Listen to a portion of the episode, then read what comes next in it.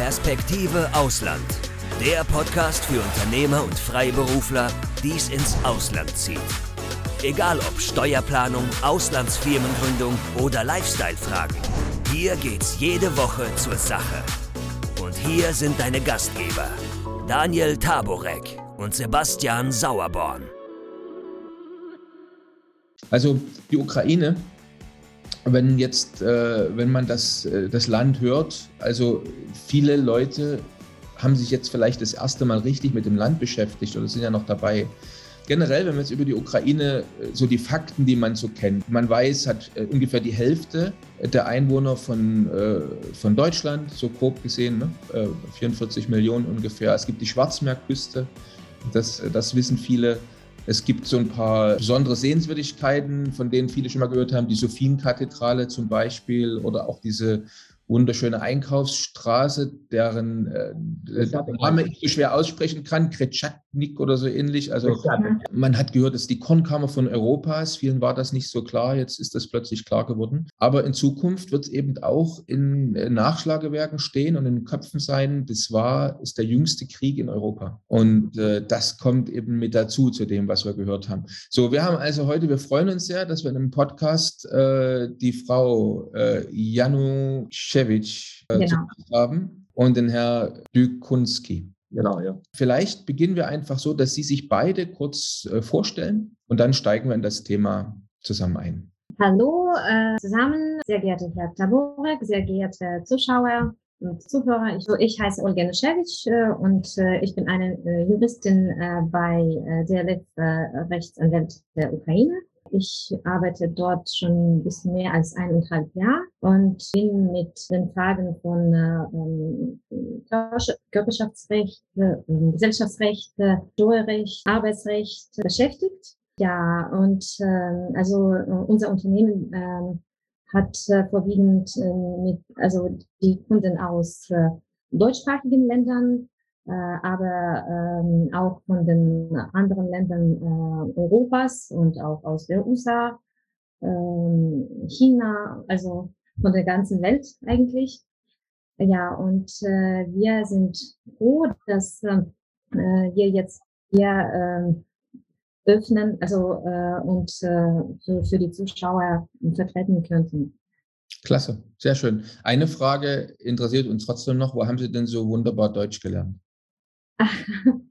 Ich äh, lerne Deutsch seit erster Klasse und ähm, ich habe noch ein, zwei Jahre in Deutschland studiert, in Frankfurt an der Oder, in, äh, an der Universität Viatrina, Europa-Universität Viatrina, ja, und äh, danke für Kompliment.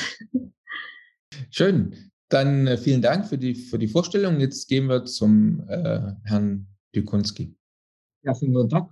Hallo zusammen. Mein Name ist Igor Dikunski, ich bin Managing Partner der Anwaltskanzlei DLF Rechtsanwälte. Meine Kollegin hat schon, uh, Olga hat schon uh, unsere Kanzlei kurz vorgest vorgestellt. Ich kann nur zusammenfassen, dass wir deutschsprachige und englischsprachige Mandate in der Ukraine verfügen. Also wir haben fast gar keine ukrainische Mandate in dem Sinne, außer ukrainischen Tochtergesellschaften. Das heißt, wir verstehen die Mentalität der, der Deutsch, äh, deutschen Unternehmen, die in der Ukraine vertreten sind. Wir verstehen, was äh, auf sie hier zukommt und wie äh, wir ihre sagen wir so, Herausforderungen in der Ukraine lösen können, ja, auf dem äh, rechtlichen äh, Wege. Ja. Wir haben auch äh, sogenannte German Desk. Äh, äh, Olga und ich gehören auch dazu und auch andere Anwälte, also unterstützen gerne alle Geschäftsleute, Investoren in der Ukraine, die bereit sind, sich hier niederzulassen, beziehungsweise schon Geschäfte erfolgreich machen. Ja, vielen Dank. Aber von Ihnen wollen wir auch gerne wissen, warum können Sie so gut Deutsch? Schwierig zu sagen, auch äh, aus der, von der ersten Klasse gelernt, in Stuttgart, äh, Wien, Göttingen, äh, Augsburg, in Augsburg studiert, überall. Aber seit 15 Jahren so berate ich vorwiegend deutschsprachige Unternehmen, das heißt, jeden Tag so lernt man was dazu. Ja. Klasse. Dann ähm, würde uns niemand verzeihen, wenn wir jetzt in einem Podcast so tun, als gäbe es gerade keinen kein Krieg, oder? Deswegen äh, ein, zwei, drei Fragen müssen wir einfach äh, mal ganz kurz mit äh, erwähnen. Also vielleicht die wichtigste Frage, wie geht es Ihnen selber gerade? Fühlt Sie sich gerade, äh, sind Sie an einem, an einem sicheren Ort und fühlen sich einigermaßen sicher und gut gerade? Alle unsere Kollegen, also sie sind in Sicherheit. Ja, also wir sind eigentlich schon zerstreut. Natürlich nicht im, im Büro in Kiew. Einige Kollegen sind in äh, Kiew, in der äh, äh, territorialen Verteidigung zum Beispiel. Ja, wir äh, machen auch ziemlich viel im Bereich humanitäre Hilfe für die Ukraine. Versuchen jetzt auch die Anfragen unserer Mandanten zu bearbeiten, obwohl in den ersten zwei Wochen das war wirklich so ganz, ganz ruhig. Also da gab es gar keine Anfragen und wir hatten auch keine Zeit dafür. Ja. Einige Kollegen äh, sind umgezogen äh, in die Westukraine. Olga sitzt jetzt in Deutschland auch, also mit ihren äh, drei Kindern. Ja. Und deswegen ist es eine Herausforderung für das ganze Land, aber unser Team hat das bis jetzt ziemlich gut gemeistert, ja, was die, hm. was, äh, was die Familien angeht. Ja, das freut uns natürlich zu hören. Jetzt die äh, gibt es ja eine ganze Menge, Sie haben ja selber gesagt, Sie beraten deutsche, eigentlich fast ausschließlich deutsche Mandanten in der, in der Ukraine. Wie geht es denn da diesen deutschsprachigen Mandanten zurzeit? Also wie, wie, wie hart betrifft die das jetzt? Also kann man sich das so vorstellen, dass alle jetzt ihren Betrieb geschlossen haben und niemand mehr da ist oder nichts mehr läuft? Oder was, was passiert da eigentlich jetzt momentan gerade in der Wirtschaft? Also ich, ich, glaube, es ist unterschiedlich. Also was wir jetzt in der Westukraine mitbekommen, also auch die, es gibt sehr viele Automobilzulieferer hier in der Ukraine, ja auch, also Unternehmen. Und in der Ukraine, also in der Westukraine, also diese, äh, diese Werke laufen auch in Kolomea. Ich glaube, nur die ersten zwei Wochen äh, hat man nicht gearbeitet. Also dort äh, ist äh, äh, einer der Automobilzulieferer, äh, deutschen Automobilzulieferer vertreten. Aber jetzt also die arbeiten die Leute ganz normal. Auch also das Werk in Lutsk, das ist nicht weit mhm. von der äh, weißrussischen Grenze, hat die Arbeit aufgenommen und das heißt also, wir kämpfen eigentlich auf unterschiedlichen Fronten, auch äh, auf dem wirtschaftlichen, ja. Wir mhm. müssen auch die Steuer zahlen äh, als, als Land, als die äh, Wirtschaft, als, als Business und wir müssen auch unser Staat also dadurch äh, unterstützen.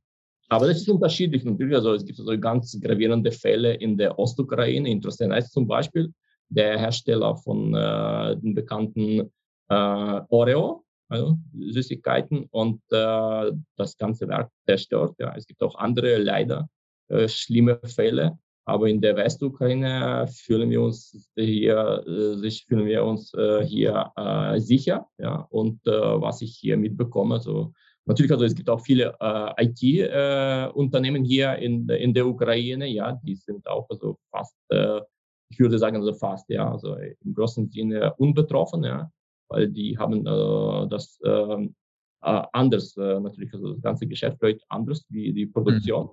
Aber es ist so von der Region her aus unterschiedlich. Ja. Jetzt hatten Sie äh, in Bezug auf Ihre Mandantschaft ja schon angesprochen, Automobilindustrie, jetzt gerade auch noch über IT-Unternehmen gesprochen. Äh, die, äh, die Mandanten, die oder die Unternehmen aus dem deutschsprachigen Bereich, die vorzugsweise jetzt in die Ukraine gekommen sind und da sind, gibt es da außer der, außer der Automobilindustrie noch andere so typische Industriezweige, die sich in der Ukraine da so sesshaft gemacht haben und erfolgreich tätig sind? Was ist denn das, was sind das für Branchen? Übrigens, wenn du keinen unserer interessanten Podcasts mehr verpassen willst, dann klick jetzt gleich auf Abo und besuch uns doch mal auf unserer Webseite www.perspektiveausland.com. Da gibt es übrigens auch alle Podcasts als Video zum Ansehen und du kannst uns dort deine Fragen, Kommentare oder Vorschläge für neue Sendungen hinterlassen. Das äh, IT äh, äh, haben wir schon erwähnt. Ja, die Landwirtschaft ist natürlich so bekannt. Und, äh, und den Anbau von ähm, Weizen, ja, also, äh, sondern auch also um die Verarbeitung, ja, Viehzucht oder Schweinezucht, auch äh, Hühnerfleisch. Ja, also wir produzieren sehr, sehr viel von denen. Und mhm. auch diese anderen Nischen sind in der Ukraine so, so ganz, ganz ver verbreitet. Ja. Wir sind auch im Bereich äh, äh, Lohnveredelung, also ja, Automobilzulieferer, Textilindustrie in dem Fall, aber auch zum Beispiel Lebensmittel, also äh, äh, Verarbeitung von Lebensmitteln wie Fisch ja, in der Ukraine. Von Hamburg zum Beispiel wird in die, äh, eingeführt, also wurde eingeführt und hier verarbeitet und dann weiter ausgeführt. Äh, es gibt also ziemlich viele Branchen und äh, das äh, so, sogenannte neue Gesetz, also verabschiedet noch letztes Jahr über die Unterstützung von großen Investoren ab 20 Millionen äh, Euro, äh, mindestens 80 äh, Arbeit, äh, Arbeitsplätze und natürlich also auch äh, äh, überdurchschnittliches Gehalt. Ja. Alle diese Themen also wurden noch letztes Jahr ganz gut entwickelt, ja, und wir waren auf dem, sind immer noch auf dem guten Wege. Auch das Gesetz über die Industrieparks, ja, und äh, auch andere Themen, äh, also die werden, also meiner Meinung nach, nach, äh, nach, dem, äh, nach dem Sieg, äh, nach dem äh, Sieg der Ukraine in diesem Krieg, also wird die Wirtschaft liberalisiert und es werden hoffentlich mehr ähm, ausländische Unternehmen in die Ukraine kommen. Ja. Das ist durchaus ein ganz wichtiges Thema, denke ich. Ne? Da wird es hoffentlich dann auch einige Wiederaufbauprogramme geben und bestimmt auch ein Thema dann für einen zweiten Podcast dann, wenn ja, gerne. mehr klar ist. Ne? Jetzt ähm, das Leben in der Ukraine, wie stellt man sich das jetzt mal abgesehen von dieser schrecklichen Situation jetzt gerade, aber normalerweise, wie würden Sie jetzt äh, das Leben in der Ukraine im Vergleich zu anderen europäischen Ländern beschreiben? Also wenn sich jemand entscheidet, dahin zu ziehen, wohnt in der Ukraine, was erwartet ihn und was wird ihm vielleicht fehlen? Ich glaube, dass am besten, also redet man in diesem Fall mit Experts in der Ukraine, aber ich, wir haben viele Mandanten, auch also Freunde äh, in der Ukraine, die Ausländer sind. Die haben schon seit 2008, ja, seit, seit dieser mhm. Wirtschaftskrise gemerkt, dass die Expats oder Ausländer die Ukraine nicht verlassen wollen. So, erstens, sie bekommen, also das Land ist wirklich interessant. Ja? Also Kiew, Lviv, äh, Odessa, Tschernowtsi oder auch meine Heimatstadt Ivano-Frankivsk, diese Städte verändern sich. Ja? Wir sprechen nicht von kleinen Dörfern oder kleinen Bezirksstädten, ja. Aber hier boomt das Leben, ja. Und zudem natürlich also gibt es äh, die sogenannte Auslandszuschüsse, ja. Und auch im Jahr 2008 so viele wollten da, damals die Ukraine nicht verlassen, wurden aber gezwungen, ja weil ihre Stellen äh, äh, abgeschafft wurden. Aber auch im, äh, nach, nach, dem, äh, nach dem Kriegausbruch im Jahr 2014, 2015 war das ziemlich, also das waren keine gute Zeiten für die ukrainische Wirtschaft. Also wir haben wirklich, ich glaube, 20 Prozent unseres Bruttoinlandsprodukts äh, verloren, äh, sehr große Inf Inflation gab es damals, aber in den letzten Jahren schon wieder äh, gab es äh, diese äh, Wiederaufbau, der äh, Wachstum. Ja, und wir haben immer mehr ausländische Geschäftsleute hier bekommen, auch Privatpersonen, die wir, wir äh, so nennen, also digitale Nomaden, die haben verstanden, dass in Kiew zum Beispiel man ganz, man ganz gut leben kann. Man kann gutes Geld verdienen, wenn man für ausländische Unternehmen arbeitet, ja. Aber zudem bekommt man noch also ein besseres, interessantes Leben. Ja. Wir haben auch Mandanten aus, Fran aus Frankfurt oder aus München, die haben gesagt, also, die fühlen sich, äh, die haben sich in Kiew äh, sicherer gefühlt als zum Beispiel in Frankfurt, ja, im Stadtzentrum. Ja. Und also das war auch interessant für mich, ja, weil eigentlich also die deutschen Städte sind sicherlich äh, sicher, ja, aber dieses, äh, dieser Vergleich also war ein, auch eine Entdeckung für mich, ja. Und immer mehr äh, IT-Unternehmen also, äh, sind in die Ukraine gekommen, auch Privatleute, die, also zum Beispiel Lviv ist ganz interessant, also von dieser Kultur her. Und auch äh, viele Restaurants, das ganze Leben ist anders, ja, also meiner Meinung nach. Ja. Wenn wir zum Beispiel Deutschland oder Österreich, also schöne Länder vergleichen, aber die eher zu ruhig sind, ja, aus mhm. meiner wie Igor schon gesagt hat, äh, wir haben ein stark äh, entwickeltes Bereich von IT-Industrie. Und äh, meiner Meinung nach hat diese Entwicklung dieser Branche das ganze Leben in der Ukraine beeinflusst, also ganz stark beeinflusst. Und ähm, jetzt hier in Deutschland kann ich das bemerken. Zum Beispiel ähm, äh, sind äh, bei uns in der Ukraine sehr viele ähm, Lösungen äh, per Online-Dienstleistungen ähm, äh, gefunden äh, für äh, Verwaltungsdienstleistungen zum Beispiel. Wir haben äh, ein großes ähm, äh, Plattform, das DIA heißt äh, und durch dieses Plattform kann man äh, die ganze Liste von verschiedenen äh, Verwaltungsdienstleistungen bekommen sowohl ähm, äh, also diese Leistungen äh, sind für die natürliche als auch für juristische Personen zugänglich.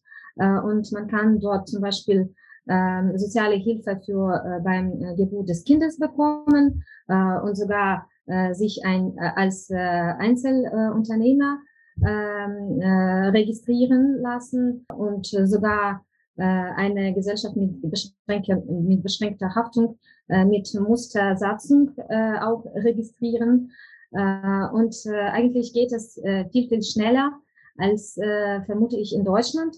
Ähm, äh, zum Beispiel habe ich auch äh, bei den Banken bemerkt, bei uns dauert die Bankkontoeröffnung circa zwei bis fünf Minuten maximal.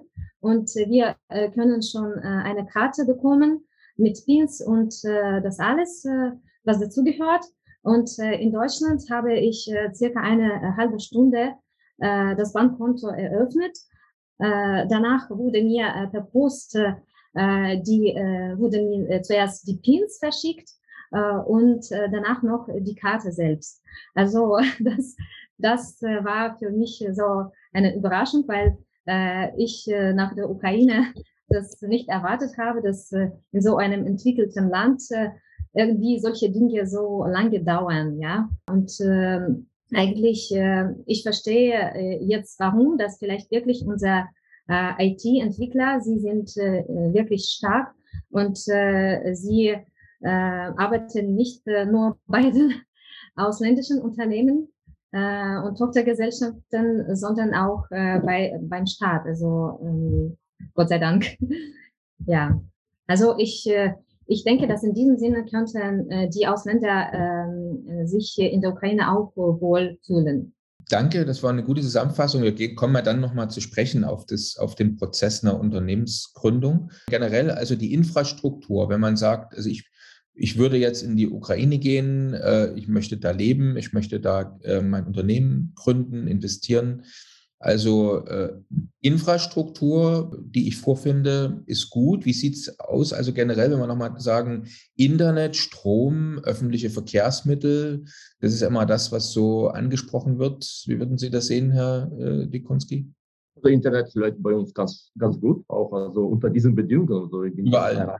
Ja, also wirklich, also alles funktioniert. Also Sie haben auch äh, öffentlichen Verkehr erwähnt. Also ich würde vorschlagen, in dem Fall natürlich, also haben wir in Kiew auch die, uh, die U-Bahn, ja. Äh, aber äh, zum Beispiel also viele Ausländer, die profitieren davon, dass die Taxikosten bei uns wirklich niedrig sind. Ja. Deswegen also, das ist auch ganz, ganz praktisch. Ja. Mhm. Und natürlich, also es gibt also Züge äh, zwischen ukrainischen Städten, ja Nachtzüge meistens, weil die Entfernungen auch äh, größer sind. Äh, natürlich also Flugverbindungen, ja, also nicht so ähm, äh, gut wie zum Beispiel in Deutschland, ja, dass man also von kleinen Städten, äh, also, also von Köln zum Beispiel nach München, also min mindestens drei oder vier Mal fliegen kann. Aber trotzdem, dass diese Möglichkeiten bestanden früher, ja. Und aber meistens wir äh, werden die äh, Zugfahrten bevorzugt und dann natürlich also innerhalb der Stadt, also äh, Taxifahrten.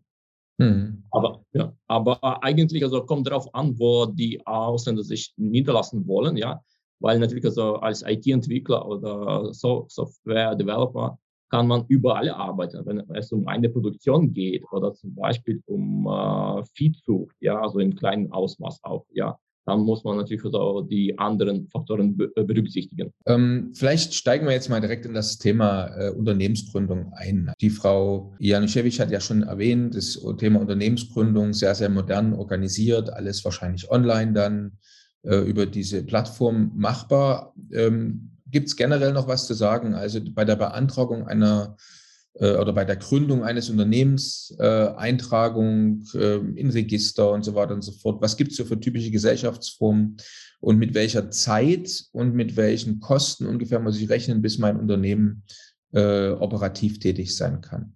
Ich würde in dem Fall also eher äh, den Akzent auf den Fakt setzen, dass äh, Ausländer nicht unbedingt in die Ukraine kommen sollen für die Firmengründung. Ja.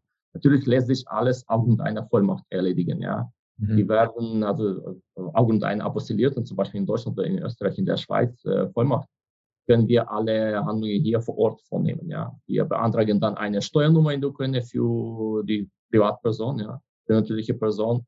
Und dann erfolgt die Eintragung der Gesellschaft ja, äh, im ukrainischen Handelsregister. Das Ganze erfolgt äh, ziemlich schnell, ja, auch, in, äh, auch die Eröffnung eines Bankkontos, ja. Ich würde vorschlagen, wenn wir auch, äh, ich würde so ein, äh, einschätzen, wenn wir auch die Beantragung einer ukrainischen Steuernummer äh, äh, berücksichtigen, dann innerhalb von maximal 10, höchstens 14, 14 Werktagen kann alles erfolgen. Ja, dann ist die Gesellschaft handlungsfähig. Ja. Aber viel wichtiger ist in diesem Fall nicht äh, die Frist, innerhalb welcher die Gesellschaft eingetragen wird, beziehungsweise handlungsfähig ist, sondern dass sie auch operativ tätig wird, ja, dass zum Beispiel die äh, Vertretung, äh, die, äh, die Befugnisse des äh, Geschäftsführers klar definiert werden, ja, dass die Gesellschaft dann also keine Probleme äh, haben, wenn es um, die, um äh, den Abschluss von bestimmten Verträgen geht, ja, oder das sogenannte Vier-Augen-Prinzip klar definiert wird. Ja, das ist viel wichtiger, wie unsere Erfahrung zeigt. Ja. Gibt es denn, also äh, braucht man einen lokalen Geschäftsführer oder kann eine im Ausland wohnende, wohnende Person Geschäftsführer sein? Wie ist das in der Ukraine? Ja, am Anfang braucht man, also äh, am Anfang braucht man einen ukrainischen Geschäftsführer, obwohl in, im äh, letztes Jahr gab es auch äh, Gesetzesänderungen. Das heißt, auch Ausländer können jetzt äh, äh, bei der äh, Firmengründung können sie äh, zum Geschäftsführer bestellt werden, ja, beziehungsweise aufgrund eines Arbeitsvertrags äh, handeln. Ja. Aber, äh, aber auch die Beantragung einer Arbeitserlaubnis beziehungsweise einer Aufenthaltsgenehmigung, besonders in Zeit, in der Corona-Zeiten. Das war auch wichtig, äh, dass man eine vorübergehende Aufenthaltsgenehmigung hat, ja, weil äh, noch im März bzw. April 2020 gab es Einschränkungen in Bezug auf die Einreise in die Ukraine und nur die Ausländer, die äh, über eine vorübergehende oder eine permanente Aufenthaltsgenehmigung verfügten, ja, durften das problemlos machen. Ja. Jetzt haben Sie gerade die Aufenthaltsgenehmigung angesprochen. Gibt es da verschiedene äh, Aufenthaltsgenehmigungsarten, die man beantragen kann? Also wie schwierig ist das? Kann man abgelehnt werden oder was muss man, was muss man Verantwortung erfüllen, um, um äh, die Aufenthaltserlaubnis in der Ukraine zu bekommen? Wie lange läuft die? Äh, hier sprechen wir von zwei Aufenthaltsgenehmigungen, von zwei Arten, vorübergehender und von äh, permanenter Aufenthaltsgenehmigung. Die permanente Aufenthaltsgenehmigung äh, wird in dem Falle äh, erteilt, wenn der Ausländer eine Investition von mindestens 100.000 Dollar geleistet hat in, in die ukrainische Wirtschaft. Ja. Das heißt, es wird eine ukrainische Gesellschaft gegründet, wird das Stammkapital in Höhe von mindestens 100.000 Dollar eingezahlt und danach erfolgt die Beantragung einer sogenannten Immigrationsgenehmigung und erst dann, äh, dann äh, erfolgt die Beantragung einer permanenten Aufenthaltsgenehmigung. Das ganze Verfahren kann bis zu einem Jahr dauern, ja, aber dann hat der Ausländer eine permanente, das heißt unbegrenzte, äh, uneingeschränkte Aufenthaltsgenehmigung. Ja. Äh, natürlich, also man muss äh, mindestens 100.000 Dollar investieren. Natürlich, äh, dieses Geld kann man zum Beispiel auch für, die, für den Erwerb einer Immobilie verwenden. Ja? Und auf diese Weise kann man auch äh, in der Ukraine also Geschäfte machen, beziehungsweise davon profitieren, dass die Preise noch vor dem Krieg äh, immer so gestiegen sind, beziehungsweise äh, besonders wenn wir von den Neubauten sprechen.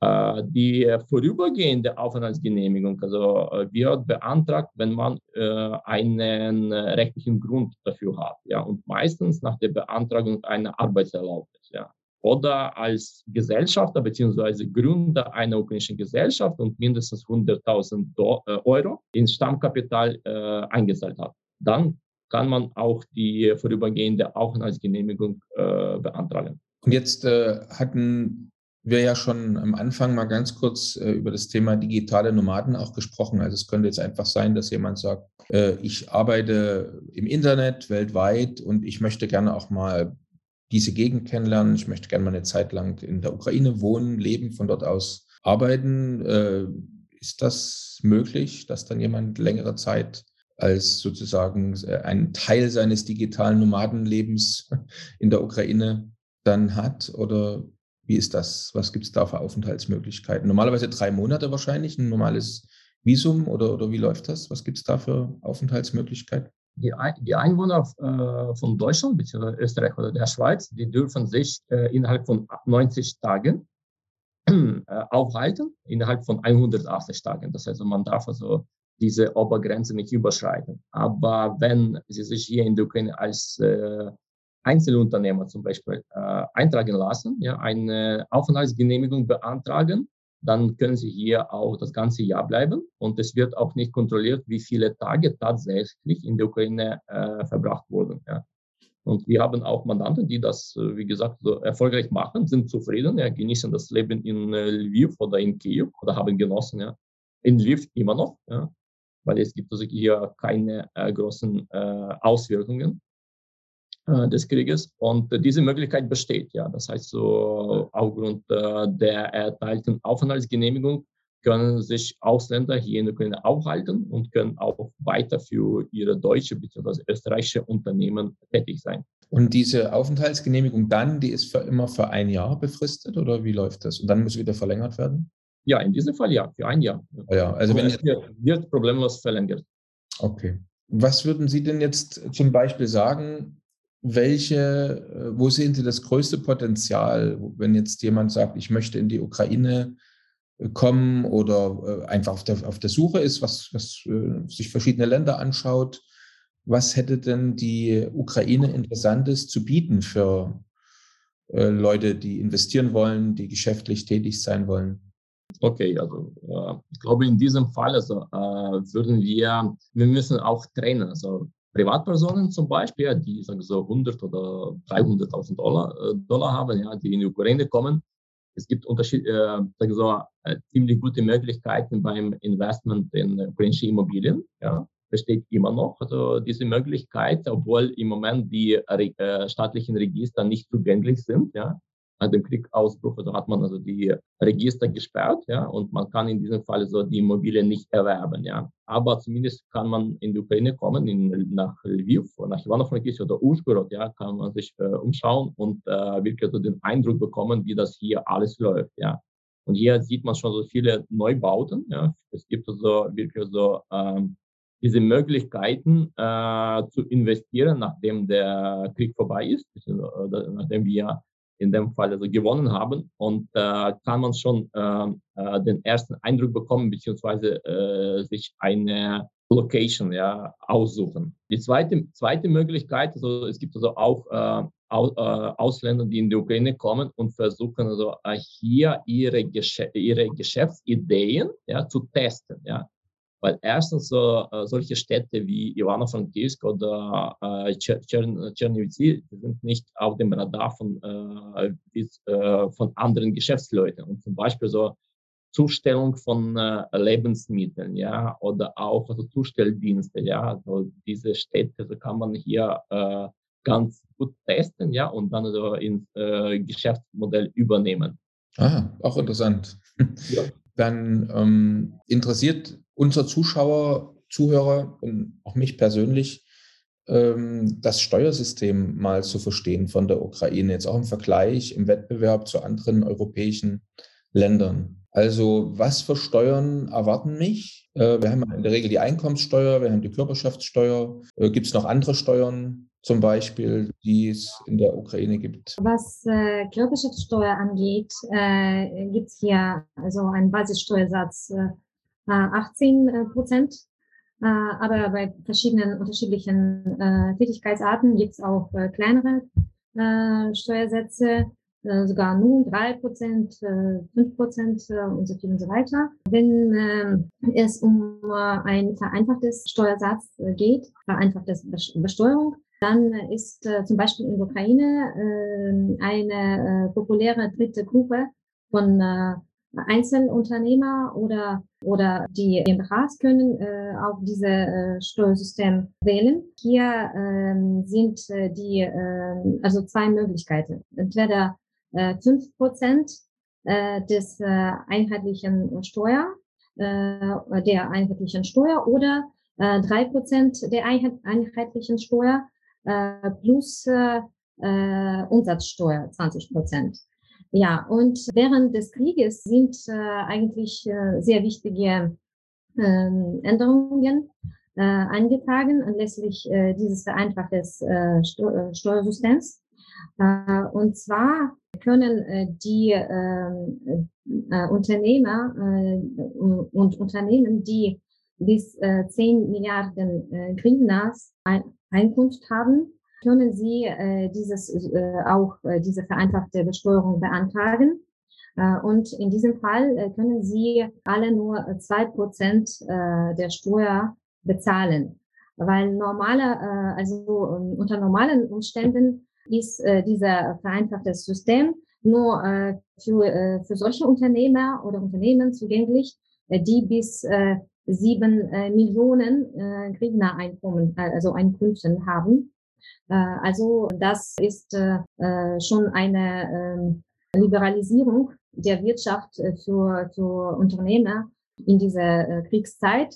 Äh, und das ist sehr wichtig, wie die Stadt uns auch unterstützen kann. Und man muss aber dieses ähm, vereinfachtes System beantragen.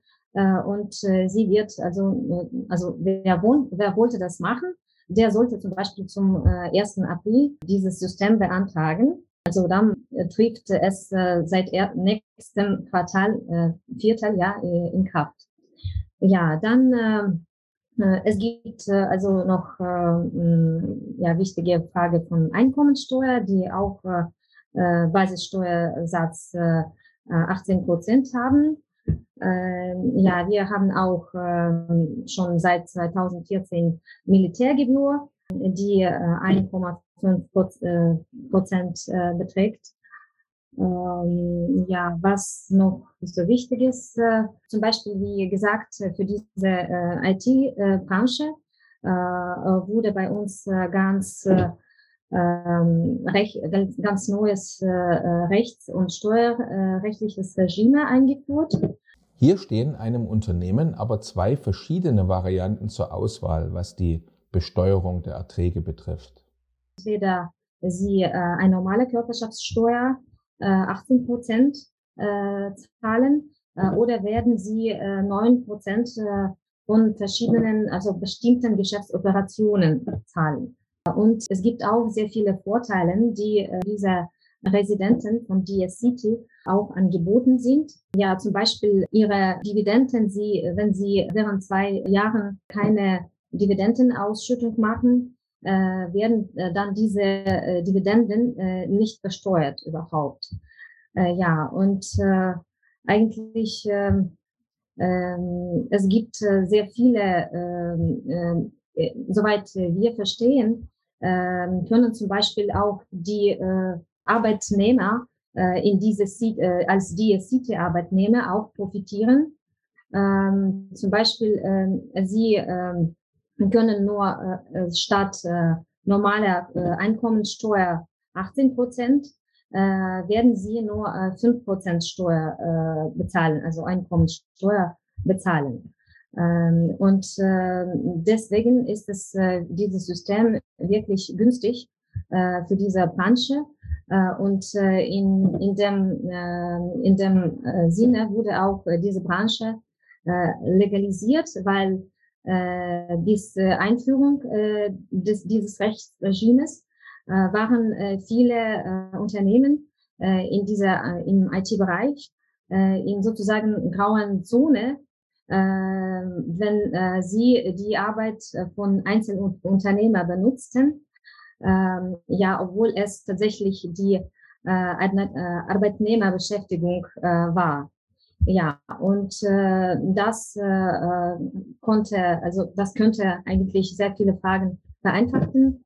Ähm, ja, und äh, was ich wollte noch auch hinzufügen, was äh, IT-Branche Branche angeht, äh, wir hatten auch vor dem Krieg einen wichtigen äh, Entwurf ähm, schon als äh, ähm, Grundgesetz angenommen. Äh, und zwar, das ist äh, ein Gesetz äh, über elektronische Residentschaft. Äh, das, was Sie schon äh, gefragt haben, das ist für IT-Spezialisten aus der ganzen Welt angeboten, die in der Ukraine arbeiten und Residenten der Ukraine sein möchten. Ja, und das ist wirklich eine sehr perspektive und attraktive Möglichkeit für Sie. Ja, äh, vielen Dank. Jetzt habe ich noch mal ein, zwei Nachfragen. Also diese Dia City, äh, wie kann man sich das vorstellen? Ist das eine Region, in der ich dann mich ansiedeln muss und wohnen muss und das Büro sein muss? Oder ist das nur ein virtuelles Konstrukt? Virtuelles Region, ja, sozusagen. Ja, also man kann dann sein Büro in Kiew haben und in, in Kiew wohnen oder wie läuft das dann? Um äh, Resident äh, von Dia City zu werden, muss man äh, als Resident der Ukraine schon registriert sein. Also das ist nur für die, für die Residenten von Ukraine, für die Ukraine zulässig.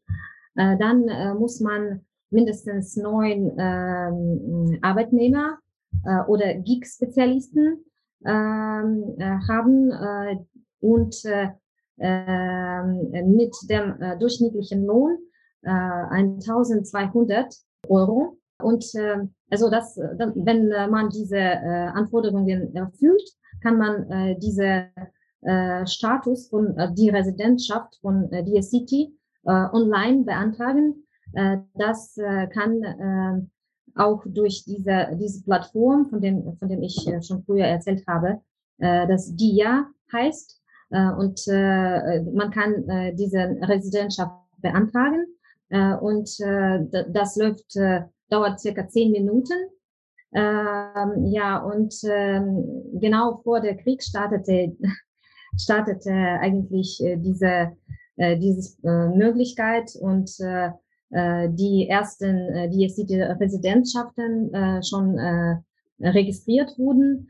Ähm, ja, und äh, jetzt äh, während des Krieges haben sie äh, auch äh, einige Vorteile äh, weil äh, eigentlich vorläufig äh, können sie nicht alle Anforderungen zu den Residenten erfüllen. es ist erlaubt und sie müssen auch keine Prüfungsberichte und keine Erklärung auch verschicken während dieses Kriegszeit. ja, und also sie können auch einfach ruhig weiter arbeiten äh, von äh, allen äh, Wecken, äh, von allen äh, Ecken äh, der Welt. Ja, und äh, obwohl sie äh, die Steuer äh, bezahlen müssen, wie sie das äh, eigentlich beantragen haben. Äh, ja, und äh, sie können noch äh, später versuchen, äh, alle diese Anforderungen äh, zu erfüllen.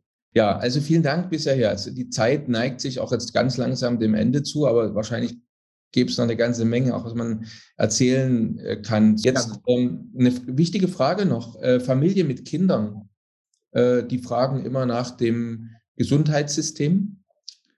Und gibt es ausländische Schulen? Wer kann mir dazu was sagen? Wenn jetzt ein Unternehmer kommt, bringt seine Familie mit mhm. und sagt, äh, gehe ich dann lieber in Deutschland zum Zahnarzt oder lass mich da, wenn ich einen Blinddarm habe, operieren oder ist das alles top? Wie würden Sie das sagen? Und gibt es ausländische Schulen? Ich würde dann also zuerst äh, mit, den, äh, mit den Schulen anfangen. Ja. In Kiew gibt es auch englischsprachige Schulen. Ja. Und auch, also es gibt auch äh, eine deutsche Schule, ja. Die deutsche Schule Kiew. Ja. Auch mein Sohn besucht diese Schule und ich hoffe, auch ab September wird es äh, dort, wird dort unterrichtet. Im Moment macht er das alles online natürlich, ja.